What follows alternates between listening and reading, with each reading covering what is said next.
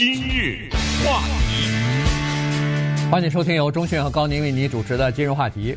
科技的进步啊，呃，使得我们这个摆脱了很多无聊的或者是繁重的这个重复性的工作啊。呃，十九世纪、二十世纪的这个机器，呃，我们大家都知道，已经经历过了一一两百年了。呃，所以呢，你看，从这个繁重的体力劳动当中，从繁重的农活当中，从重复性的机械的这种工作当中，呃，装配线当中。呃，把人力就等于是解放出来了。那现在呢，进入到二十一世纪之后，呃，我们的这个人工智能啊，其实也是已经悄悄地进入到我们的生活和整个的这个呃整个社会的运作的结构当中里边去了啊。很多现在网络上的各种各样的网站的操纵啊，什么监控啊，呃，YouTube 或者是各种网站上的，你你只要看什么色情的内容啊，什么恐怖的内容啊。谁来监视啊？这么多新的内容放上去，这可不都是人工智能在进行检测，呃，分辨出来以后把你删掉嘛，删除嘛。嗯、所以呢，实际上已经进来了。所以今天我们跟大家稍微的聊一下，有一本新书，这本书呢是三个非常著名的人物合写的一本新书，叫《人工智能时代的到来》。嗯、那我们来看看这本书以及它所介绍的里边的一些东西吧。嗯，这三个巨人呢，一个是九十八岁的美国。前著名的外交官、国务卿就是 Henry Kissinger。第二个是 Eric Schmidt，这个人大家应该知道是早年成立了一个小公司，三个人之一。这个小公司名字叫 Google，他是创办人之一。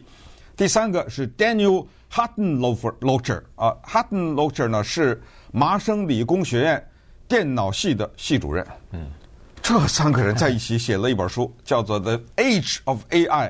就是人工智能时代，and our human future，以及人类的未来。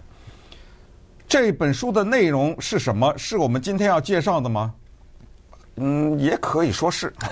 但是我们更重要的介绍的，还不是这本书的内容，乃是《纽约时报》有一个书评，他是专门评科技这方面图书的这么一个人，叫 Kevin Roose。他那几天呢，看到这本书以后有点累。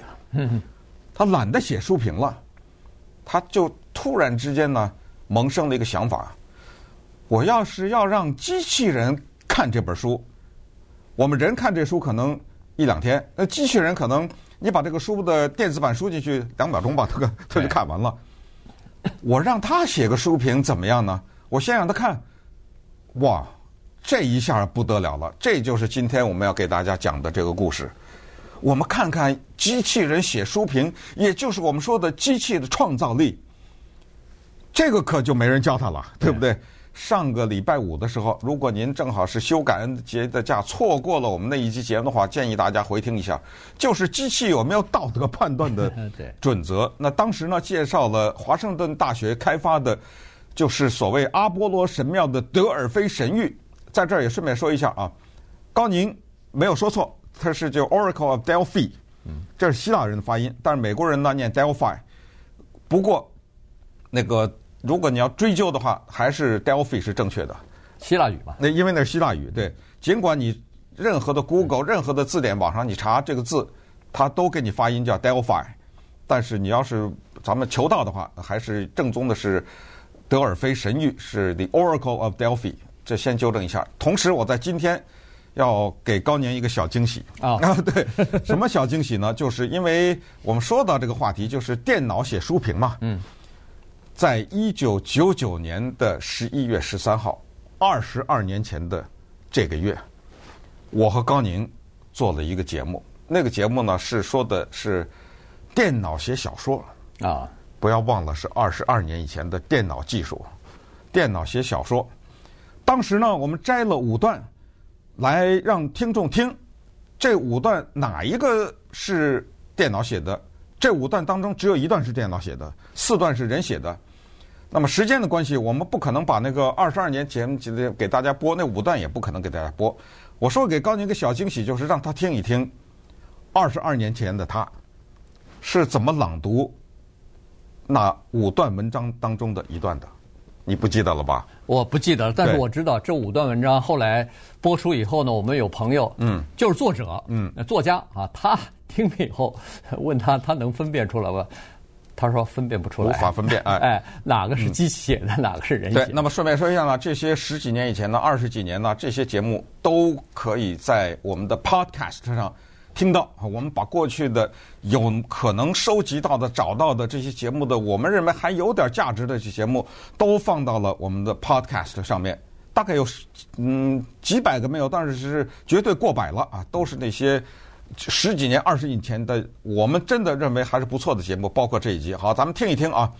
二十二年以前的高宁朗读这一段：雨水打在玻璃窗上，以它的柔软抚贴着光滑的玻璃。远方的地平线透过弯曲的树木和败落的磨坊，发出召唤。它那苍白的光芒在树梢上闪烁。你说这是 你你好像好像时间定格了啊？对，我我的声音好像没什么变化。呃，不，你声音变老多了。哎，二十二年，那我朗读了另一段啊。这真是个打棒球的好天气。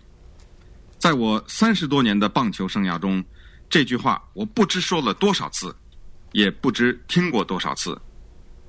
阳光温暖，微风拂面，刚好给球员带来希望。让他们想借着风力打出一个高球，将球击出场外。我如果说这两段当中有一段是电脑写的，其实一共是五段啊，我们就不播了。大家上我们那个 podcast 可以听这个，不可思议啊！关键是二十二年以前的电脑啊，就可以写出。你想想，哎，对，那所以到了今天，让他写个书评会是怎么样呢？哎，咱们今天就进入这个主题。对，其实写书评这个事儿，说实话是不太容易的哈。原因就是说。你写创作一个小说呢，这个电脑它可以呃天马行空嘛，对不对天马行空的这么把一些词语堆积起来。而且你只听一个片段的话，你觉得听不出什么问题。当然，整个的小说写出来以后，是不是能呃看出呃，就说有些不合逻辑的地方，有些呃东西用的不对啊什么的，那可能还能看看出一些端倪哈。但是写书评你不能凭空的乱写啊，你得根据你看了这本书以后，你得出来的一些结论和你的一些想法去写。这里头有一个在创作的过程，有一个思考，有一个这个。呃，写作就是这样的一个过程啊，所以在写书评的时候呢，这个 Kevin 呢，他就利用了现在的一些科技的这个 apps 啊，这个科技的软体吧，这些科技的软体呢，实际上是非常了不起的，它有各种各样的叫做学习的功能，也就是说。他读他读完这本书以后，他不马上写，或者他可能第一次、第二次写的时候还比较陌生，但是他一边写一边在学习。他那个电脑没停着，他这个电脑呢在扫其他的书评，在扫，呃，在你呃这个还不经意的过程当中，可能在短短的几分钟之内，他已经看了几百篇、几千篇，甚至几万篇、几十万篇的其他的书评了。于是他就一遍你觉得不满意没关系，重新再来，第二遍、第三遍，直到你看到说：“哎呦，这篇书评写的或者这几段写的比我都写得好。” 在那种情况之下呢，你就对这个科技和人工的智能它学习的功能啊，叹为观止。嗯，Kevin Roose 用的是什么呢？用的是我们旧金山的一家公司啊，这家公司呢，他们是。叫做 Sodalite 啊，他们研发的一个叫 Open AI，可能就叫做公开人工智能吧。嗯，这么一个呢软体，他把这本书输进去以后呢，让他写书评。最后的他选择的那一段呢是这样的，因为这个书评很长啊，他也没有整个都拿出来，我们就看当中的一段，不可思议啊！嗯，这个电脑啊是这么写的：我读了 Kissinger、Schmidt 和 Huttenlocher 的。这本新书，他读了哈，然后他说：“这是一本对人工智能的大胆的尝试。”哇，这本书对任何一个试图理解这个带有改革和革命性的技术的人来说，都是一本必读书，因为他对人工智能技术进行了广泛的。研究，嗯，接下来又说了，这个研究从电脑的视觉系统到电脑的语言处理能力，都有了深入的探索。这个呢，不管你是电脑专家，还是一个电脑文盲，读出来是一定都有收获呀。我的个妈呀！对对对，他接下来又说了，嗯、他说本书最鼓舞人心的方面呢，是它涉及的范围非常的广泛、嗯、啊。他从呃这个他说是作者深入探讨了人工智能，比如说在人类的企业所有领域的。潜力，嗯，然后描述了人工智能对什么医疗保健啊、经济啊、地缘政治啊、法律、城市开发治理、新闻、军事，嗯，甚至是生命科学的影响。啊，你想想，这里头涉及的范围这么广，你看了这个书评之后，忍不住就想去读一读这本书啊。还没完呢，啊，这只是个开头。那稍等会儿我们再看一看人工智能它在文学创作，或者是说。嗯，理性分析方面，让我们如何的觉得不可思议？今日话题，欢迎继续收听由钟迅和高宁为您主持的《今日话题》。这段时间跟大家讲的呢是一本新书啊，《Age of 呃 AI》，呃，这个叫人工智能的时代。啊、呃，那么刚才说过了，是以这个前外交官啊、呃、前国家安全顾问和国务卿 Kissinger 啊基辛格呃为首的三个人吧，三个人呃巨巨人哈，Schmidt 和 Eric Schmidt，这个是 Google 的创办人之一，再加上那个麻省理工学院的计算呃叫什么计算科学系的这个主任啊系主任叫呃 Hutton Locker 啊 Hutton Locker。呃，教授，他们三个人一块儿写的。呃，刚才还是说了，这个书评写到一半的时候呢，他还没完呢啊，他还说了，说这三位作者在这本书里头也没有避而不谈。这个人工智能的黑暗的一面，哎，这个黑暗的一面是什么呢？其实大家都知道，就是说有可能它最后会掌控我们人类啊。所以他就说，他们非常清楚地告诉大家，人工智能很可能会让一个独裁者来监视他的呃这个国民啊，监视他的公民，然后呢可以操纵信息，甚至可以呃煽动人们呃。就是进行暴力的活动啊，所以呢，他在这里头说这个了。然后同时，他也建议大家，就是读者吧，认为说这个呃人工智能或者是人工智能操纵的这个机器呢的建立起来需要一段的时间，千万不能忽视，要应该给这个人工智能灌输叫做道德观。嗯，人工智能的道德观这个是问题啊。非今天所讨论的主题，我们上个礼拜五讨论，但它是一个持续的讨论的主题，因为这个到了一定的程度就不可避免。我觉得可是已经发生了哈，不是到了一定的程度，所以在这种情况之下呢，当它有了创造力的时候，这个绝对的是对人的这种创造力有很大的威胁。你比如，再举一个例子，比如说钢琴，嗯。你再怎么练，你练得过他吗？对，咱们都见过那个自己弹的钢琴嘛，对不对？对，他绝对不错呀。你弹的速度再快，你这乐曲再复杂，他绝对不错。当然，这个里面也有艺术的表现和处理了。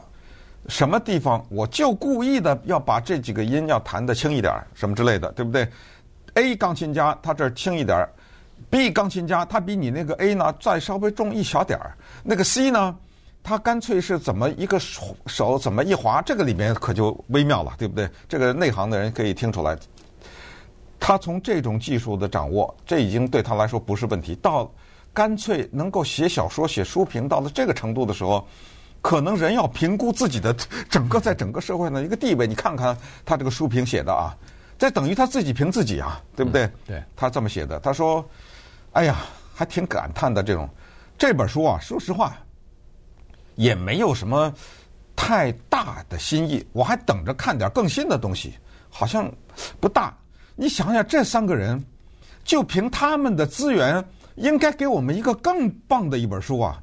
你知道，在他的那个搜寻当中，Kissinger 是谁，Schmidt 是谁，呃，Hutton-Locker 是谁，这不是全知道吗？对不对？在他那个资料库里面都存着的嘛，对不对？所以他知道这三个人是谁，就凭这三个人的资源，就给我们一个这书啊，就他还有这个口气，对不对？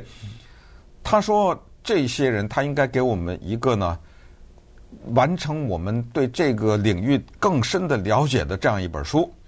于是说，你看啊，他这个书评啊，这个机器人还以我我的这么说。于是呢，他就给了一个我产生的一个愿望，我真的希望在活跃在啊现在人工智能第一线的那些人，那些从早到晚都跟人工智能打交道的那些人呢，能给我们再写一本书。这本书呢，是以激光般的焦距来。定格在一个具体的技术问题之上，它除了在技术方面能够准确的了解之外，还给我们一个能够看起来引人入胜、文笔清晰、让一个普通人都能了解的这样的一本书。嗯，然后最后 Kevin Roose 说了这句话，不好意思。这段话我写不出来，我认输了，你知道吗？啊，他这个人工智能，他就说了，他说这三个作者呢，因为太有名了哈，一个是 Kissinger，嗯，他是，但是呢，他说他美中不足，就是说他不是一个叫做科技的这么一个精通科技的人，他是个外交官。他上一次他说精通，他跟科技公司打交道是 Theranos 董事会的成员，现在被告的，现在被告的那个公司，就是验血的那个嘛，对，验血的那个，呃，他只是这个而已。他说这里头勉强可以算是电脑或者是人工智能方面专家的，就是那个呃最后的那位啊，呃，这个麻省理工学院的计算科学系的专家。但是他说这本书里头有多少篇幅是他写的？我们都不清楚啊，所以呢，他说在这个上头呢，也是，呃，有点有点可惜吧，至少是他是这么说。